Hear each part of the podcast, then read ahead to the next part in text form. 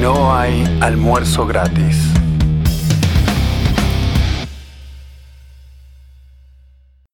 Hola, hola gente, espero que hayan pasado unas felices fiestas. Acá tenemos a Mariana, ¿Qué tal? ¿Cómo andan? Feliz Navidad para todos. tenemos a Leandro desde la magnífica Molosia. República de Molos. ¿República?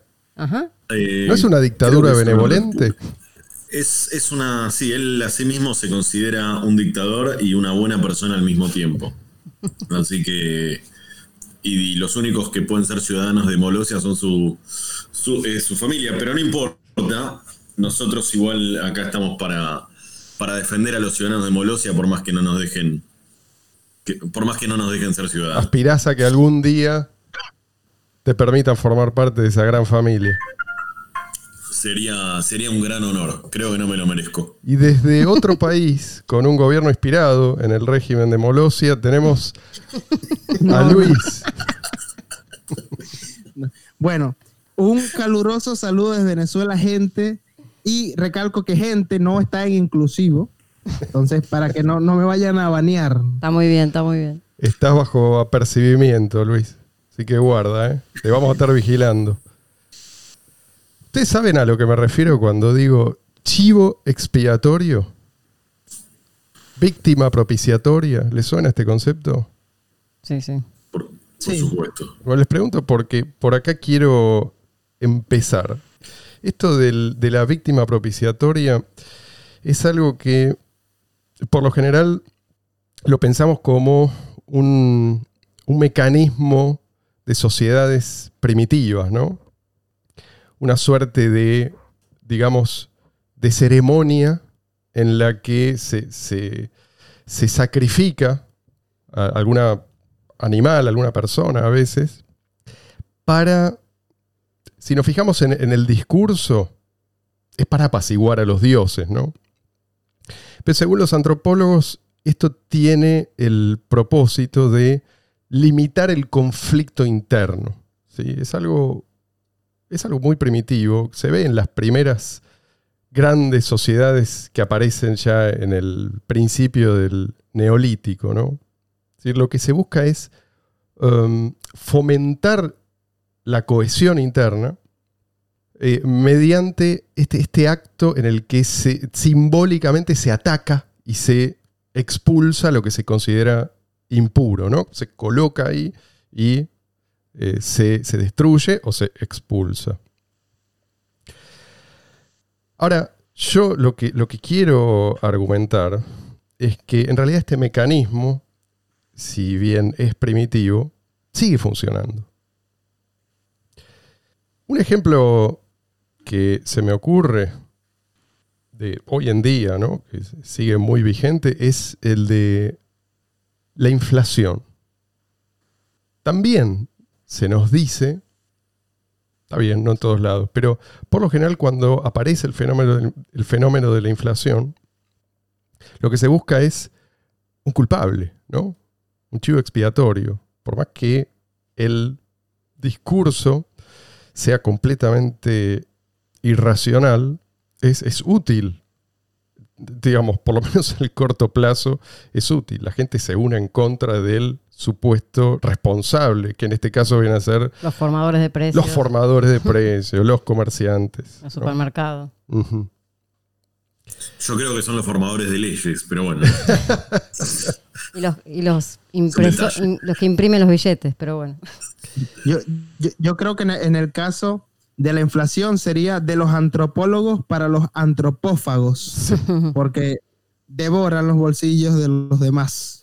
Claro, pero fíjate que el fenómeno de la inflación es algo que comprendemos hace, a ver, hace siglos que está claro cuál es la causa de la inflación. Y también está claro que el, comerciante no es el responsable de la política monetaria. Sí, Es el mito eh, bajo el cual se justifica sacarle el corazón a esos formadores de precios tal cual. y extenderlo hacia el cielo. Pero sabemos que de, de- de noche quien, quien se levanta de noche a robar a los demás es el que administra el Banco Central. y el que se gasta esa, esa plata sin que los demás se den cuenta de... O sea, pues, es, es difícil ver esta cuestión de, de- de la inflación, Mm. porque pareciera evidente que son quienes ponen los precios los que crean una espiral de que aumenten los precios. Pero los precios no son sino el reflejo, o sea, de, de- las condiciones de la economía. Y sa- saben, saben lo que hacen.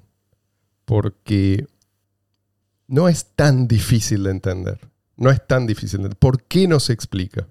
No se explica porque a alguien le sirve. Del mismo modo que le servía a la clase gobernante en los tiempos de los, del imperio azteca, hoy sirve ocultar Vivir. esta realidad económica.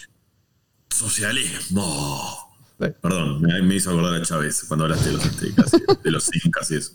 Ah, pensé que te habían puesto la vacuna. Pero fíjate que, eh, aun si todo va bien, supongamos que no hay inflación, ¿no? Y que la sociedad en general se ha enriquecido espectacularmente gracias al capitalismo, como en efecto ha ocurrido. Nunca falta el que dice, ok, todo muy lindo, pero fíjate la desigualdad que hay. Mm. ¿no?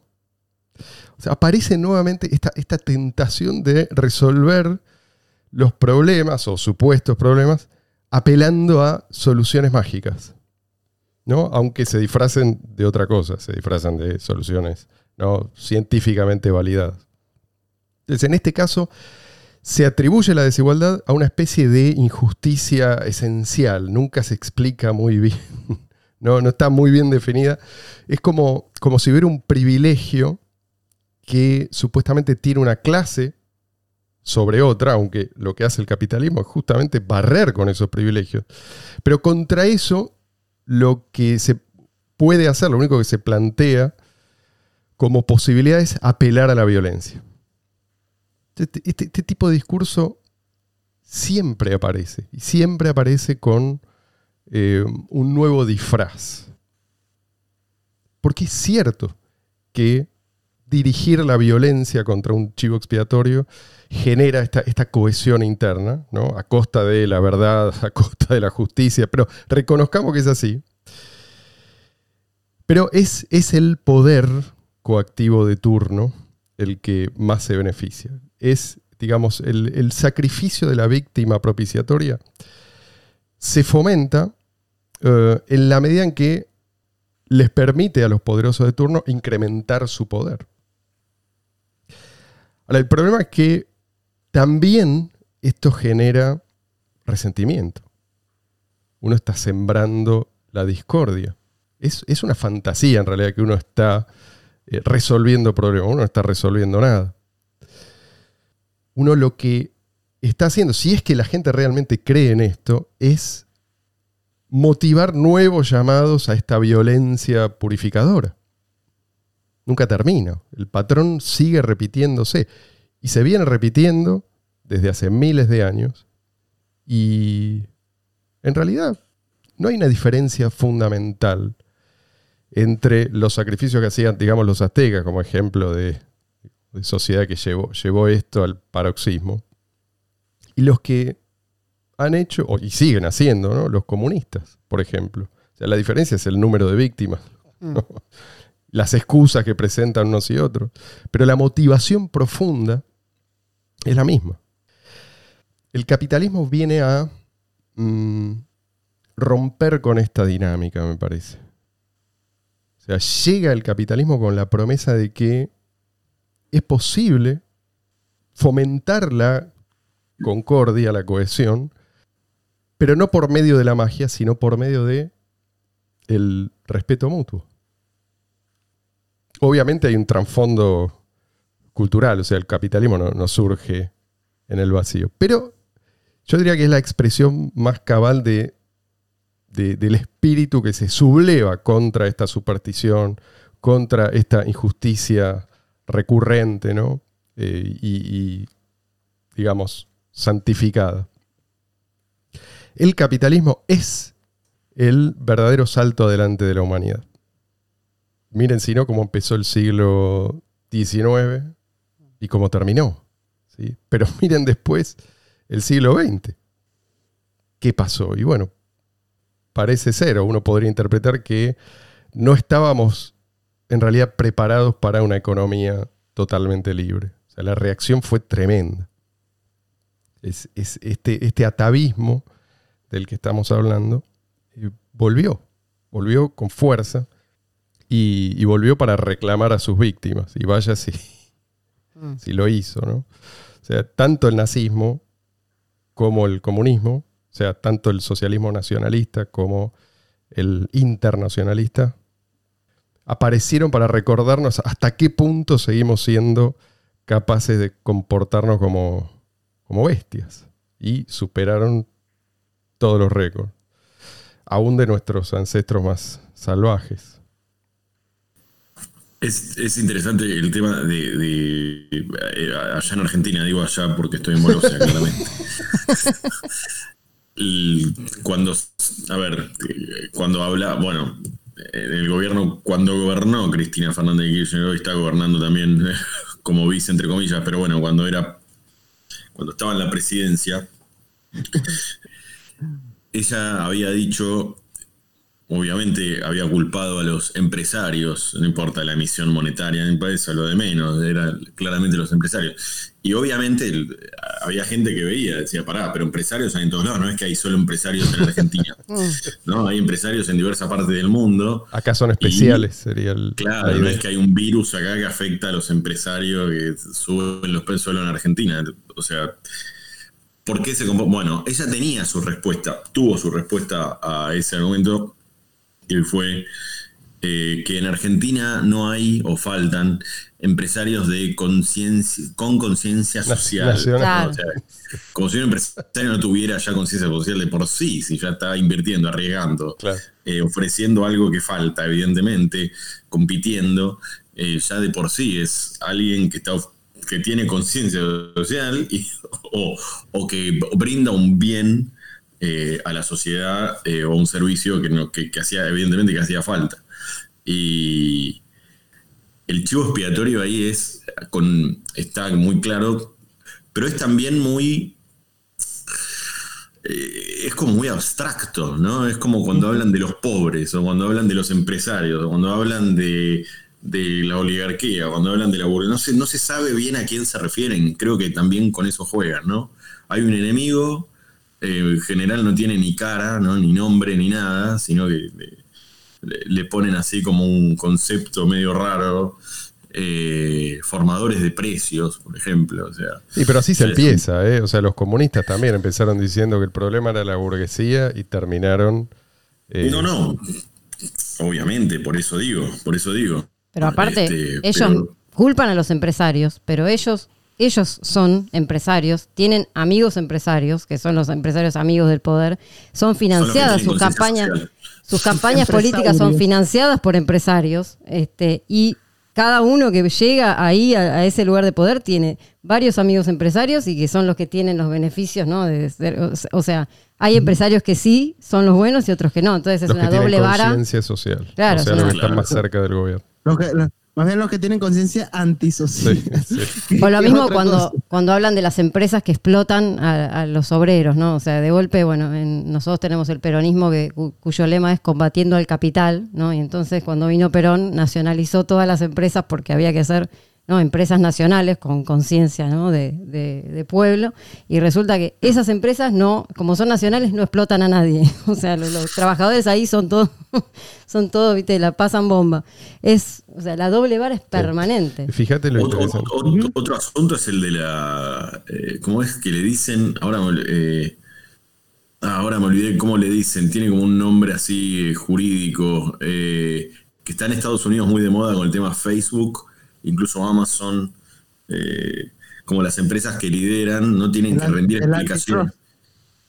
Ah, no. No me acuerdo, no, eh, ah, bueno, no importa. Pero como que las empresas que tienen, eh, sin ningún tipo de, o sea, sin imponer ningún tipo de violencia, solamente porque la gente elige Facebook, elige, Mm. más allá de la diferencia que yo tenga con Facebook, que tenga con, o sea, yo tengo, obviamente no me parece eh, cómo, cómo actúa Facebook a veces, pero no importa. A ver, crea, que se cree otra empresa, que seguramente hay y ya hay, de hecho, todavía no tienen tanta, eh, tanta fama o tanta popularidad, pero se puede cambiar en un mercado libre. Facebook, si sigue así, va a caer y va a subir otra. Y de hecho, Facebook no es hoy lo que solía ser.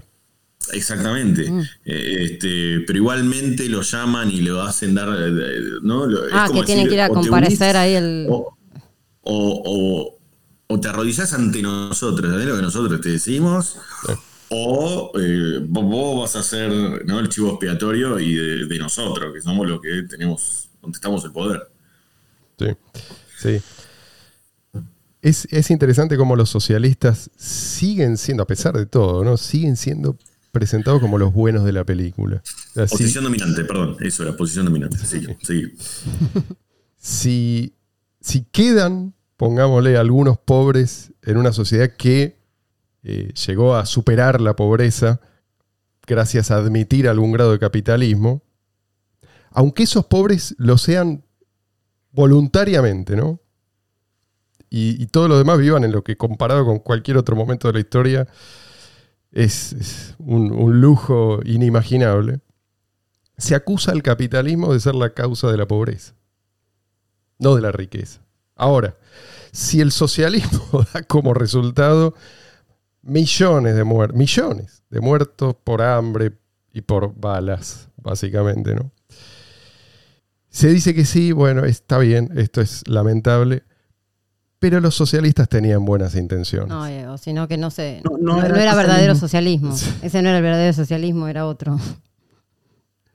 Un capitalista que contrata a un obrero para que haga un trabajo a cambio de un salario, ¿no? En un acuerdo totalmente libre y voluntario.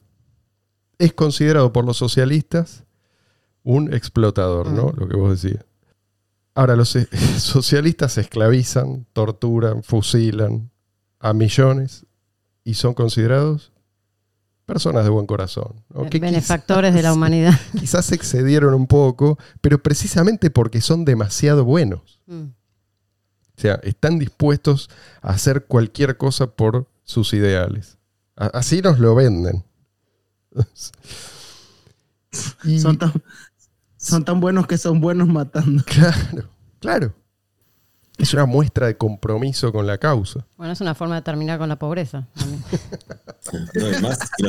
y, más, si mueren, ¿no? Si mueren porque lo matan, ¿no? murió por sus ideales. pero, ¿qué hizo en vida, no? También, ¿no? Tratemos de pensar en eso. Y, y en general, ante la evidencia de que el socialismo no funciona, los socialistas no revisan sus ideas lo que hacen es atacar a los que explican por qué el socialismo no funciona, ¿sí? por qué el socialismo termina inevitablemente en catástrofe. Otra vez, ¿sí? el chivo expiatorio. El problema es el que está señalando el problema. Hay, un meme donde aparece un chico con una bicicleta y agarra un, palo y lo pone en la rueda y se, se cae de la bicicleta y culpa a otro. Sí. me, acordé de eso. Y de Bernie Sanders, que a, él le preguntaron si el socialismo no ha funcionado, entonces ¿por qué seguirlo aplicando? Entonces él dice que hay que seguirlo aplicando hasta que funcione. es genial. Bueno, lo típico, el típico ejemplo de Cuba, que la culpa de que en Cuba hay pobreza la tiene el, bloqueo de Estados Unidos y el capitalismo. O sea, vos tenés un solo país que no comercia con Cuba, todos los demás podrían, no hay problema, este, y resulta que no, la culpa la tiene ese país. Además, supuestamente, si el problema es, es el libre comercio, ¿por qué el bloqueo tiene que ser la explicación? Debería ser un, beneficio. Claro, claro. Vivir con lo nuestro. Claro. ellos tendrían que tener su industria nacional pujante, ¿no? Yo creo que detrás del ataque a la postura antiestatista en general, se esconde eh, esta idea de que sin la intervención estatal no tendríamos eh, nada, no tendríamos seguridad, no tendríamos educación, ni salud, ni justicia, etc. Pero ¿qué pasa ¿Qué pasa si de golpe tenemos ejemplos que señalar? ¿no? De formas no estatales de organización que funcionan digamos, mil veces mejor que las que se nos ofrecen y que no pueden ser atacadas fácilmente desde el Estado. Ahí tenemos también una herramienta para deslegitimar al Estado. Así como la legitimación en realidad no pasa por esa ceremonia en la que asume un, cargo estatal algún tipo, la deslegitimación no pasa por cortarles la cabeza, pasa por demostrar su impotencia. el rey, y acá me parece que hay interpretación errónea de, de, este fenómeno, o sea, el rey no cae cuando pierde la fuerza para imponerse. El rey cae cuando ya nadie cree que puede imponerse. O sea, la batalla es, en realidad, el terreno es la, mente humana. El, rey cae, el rey cae cuando la gente lo señala y dice, miren, el rey está desnudo. Exactamente, exactamente. Ya no tiene, no tiene más respeto de la gente. Exactamente. La gente tiene que ver la propaganda y no tragarse la propaganda. O sea, cuando la gente corre el velo, ya, ya es, por lo menos ese régimen pierde el poder. El poder es, es, una ilusión en la mente de la gente. Ahora, correr el velo es, y animarse a ver lo que hay detrás, es más fácil si vos podés ofrecer alternativas al, a, este modelo, ¿no? al modelo estatista. Y es algo que puede hacerse, o sea, es posible deslegitimar al Estado. No digo que sea fácil, ¿no? Porque aparte es un viaje de ida, porque una vez que viste, sí, en realidad ya no podés no verlo más. Pero no es fácil porque mucha gente se vuelve adicta a la presencia del Estado. O sea, el Estado es, como el demonio que te susurra al oído, ¿no? dice, firma este contrato, mm. agarra este subsidio, lo que sea, pero vas a tener todo lo que querés. Si haces esto, vas a tener todo lo que vos querés. Y cuando te querés dar cuenta, ya sos un pobre infeliz, acorralado.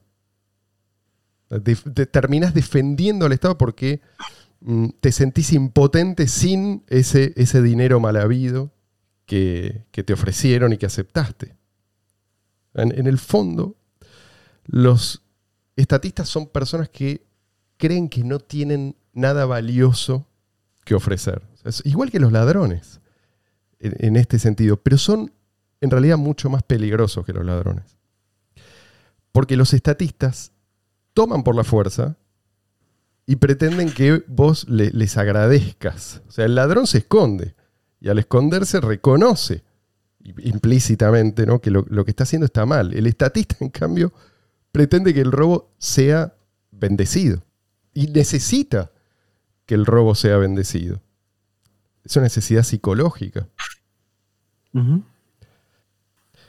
Si cualquiera de nosotros hiciera lo que hace el Banco Central, por ejemplo, iría un preso de por vida, ¿no?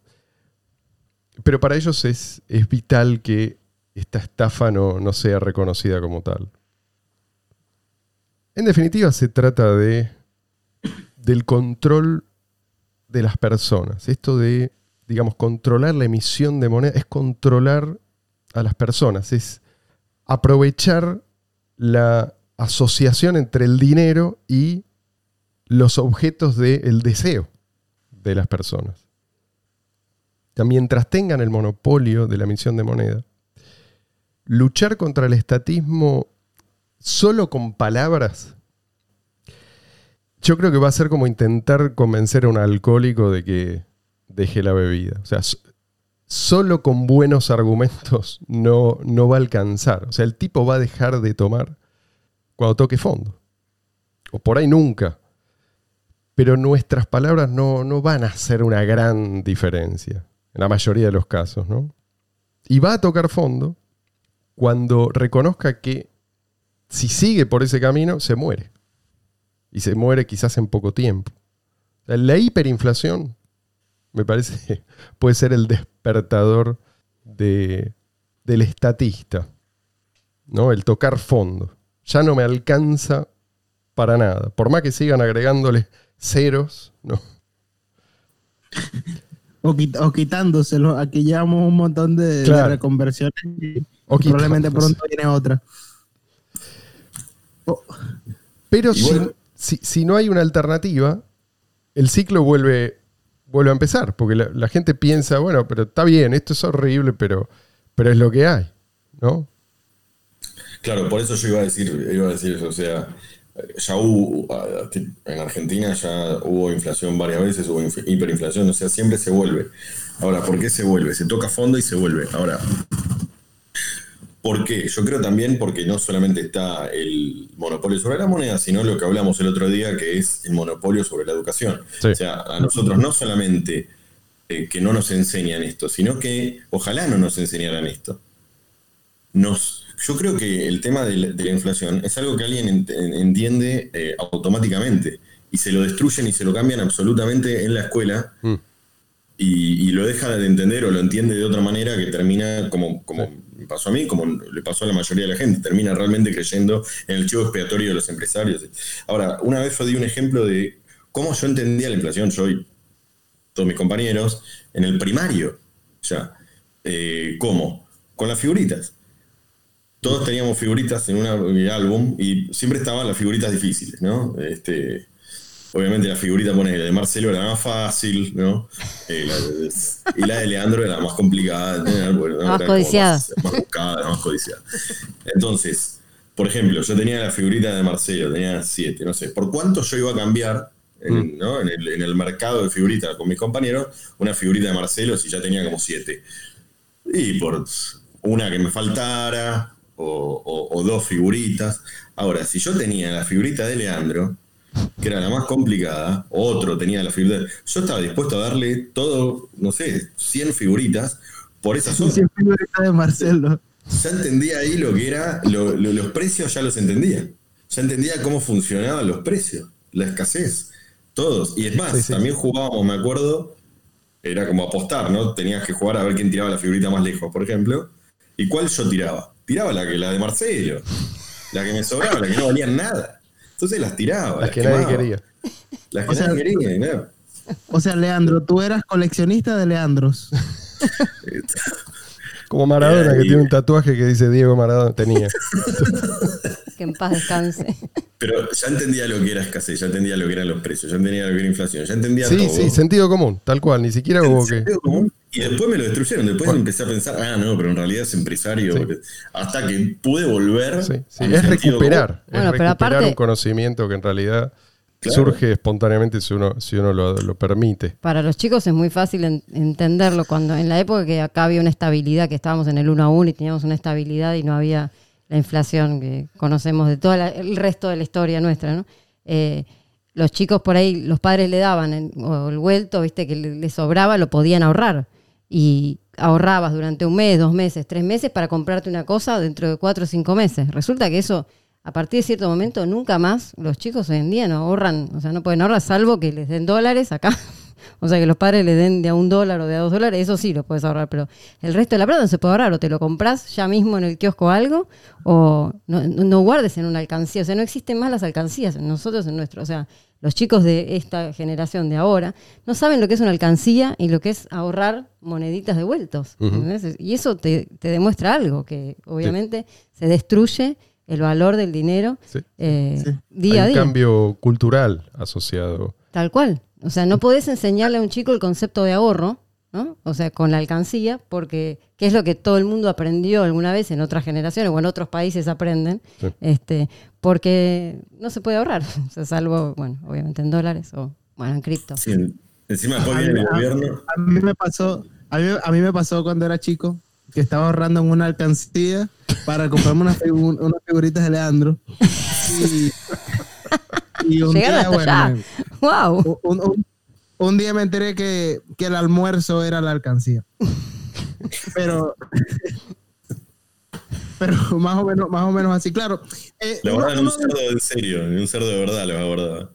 fíjate, fíjate que No digas dónde. la econo- la economía como ciencia, mu- muchas veces las explicaciones no son intuitivas, pero con la intuición uno puede llegar Sí. a, a ciertas conclusiones. O sea, por ejemplo, la moneda estatal, ¿quién es el responsable por la moneda estatal? Bueno, el, el Estado que la gestiona. Entonces, uno con el sentido común puede decir, bueno, si la moneda estatal cada vez sirve menos, entonces quien lo está gestionando lo está gestionando mal. Claro. La cuestión es, es, claro, cuando, cuando tú apelas a la emocionalidad, ahí es cuando cambia, eh, digamos, la opinión de las personas.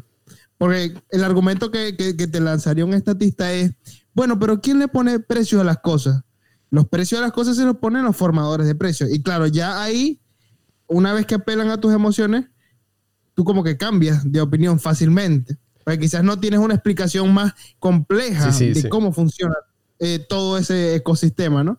Pero, pero la, la intuición inicialmente sí, sí, sí, sí te lleva a eso de que, bueno, si la moneda estatal, si, si, si mi país tiene una moneda y cada vez funciona peor, bueno, se- será culpa del que está gestionando.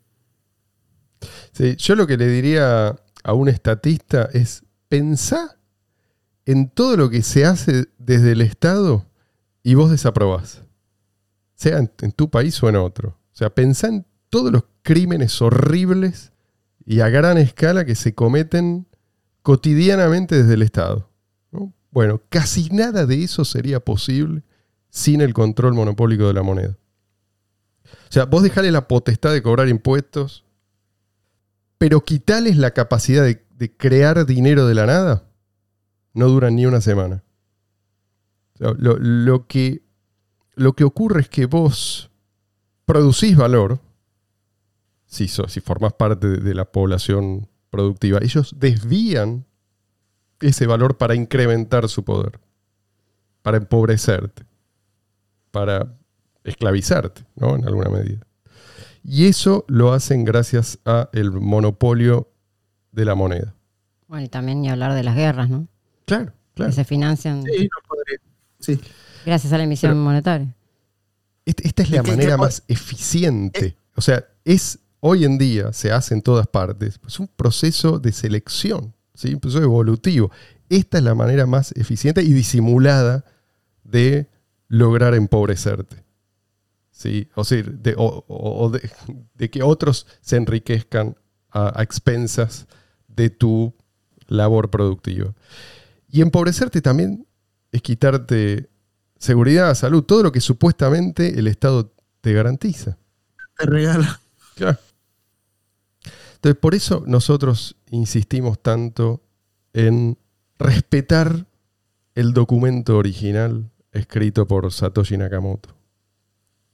Por eso insistimos en la necesidad de dinero en efectivo, digital, peer-to-peer. Si, vos no lo podés usar sin recurrir a intermediarios, vas a estar igual o peor que antes. Es otra forma de, de dinero fiat.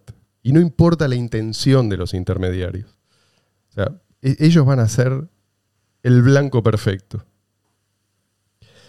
Pero sí, hay, hay, hay un esfuerzo destinado a alejar al, común de la gente de, la cadena de bloques y eso empecé, lo tenemos que resistir con uñas y dientes. Porque justamente, si tenemos, yo te diría, a lo largo de este siglo, alguna posibilidad de frenar el avance del estatismo, es esta. O sea, es, es apuntar al monopolio de la emisión de moneda. Y creo, creo que vamos bien. El hecho de que todavía no se, no se hable de esta posibilidad es algo que a mí me alegra. Prefiero que no se hable. Prefiero que al hablar de criptomonedas se las considere un activo especulativo más, ¿sí? por mucho tiempo. Mientras tanto, que se vaya gestando toda esa infraestructura que va a servir para eventualmente recibir a las millones o billones de personas que, que huyan de un sistema que colapsa inevitablemente. La gente huyendo del dinero fiat va a ser una corriente imposible de contener. Y toda esa gente va a estar buscando cómo salvarse. Y al buscar cómo salvarse, van a estar, lo sepan o no, contribuyendo al cambio. Cuando socialmente se cometen tantos errores y tan graves, la gente se queda sin opciones. Y ahí hay movimientos que se vuelven más predecibles. Y me parece que no estamos, no estamos lejos de una situación como esa, que puede volverse una, una oportunidad preciosa. Esperemos que sepamos aprovecharla. Señores, será hasta la semana que viene.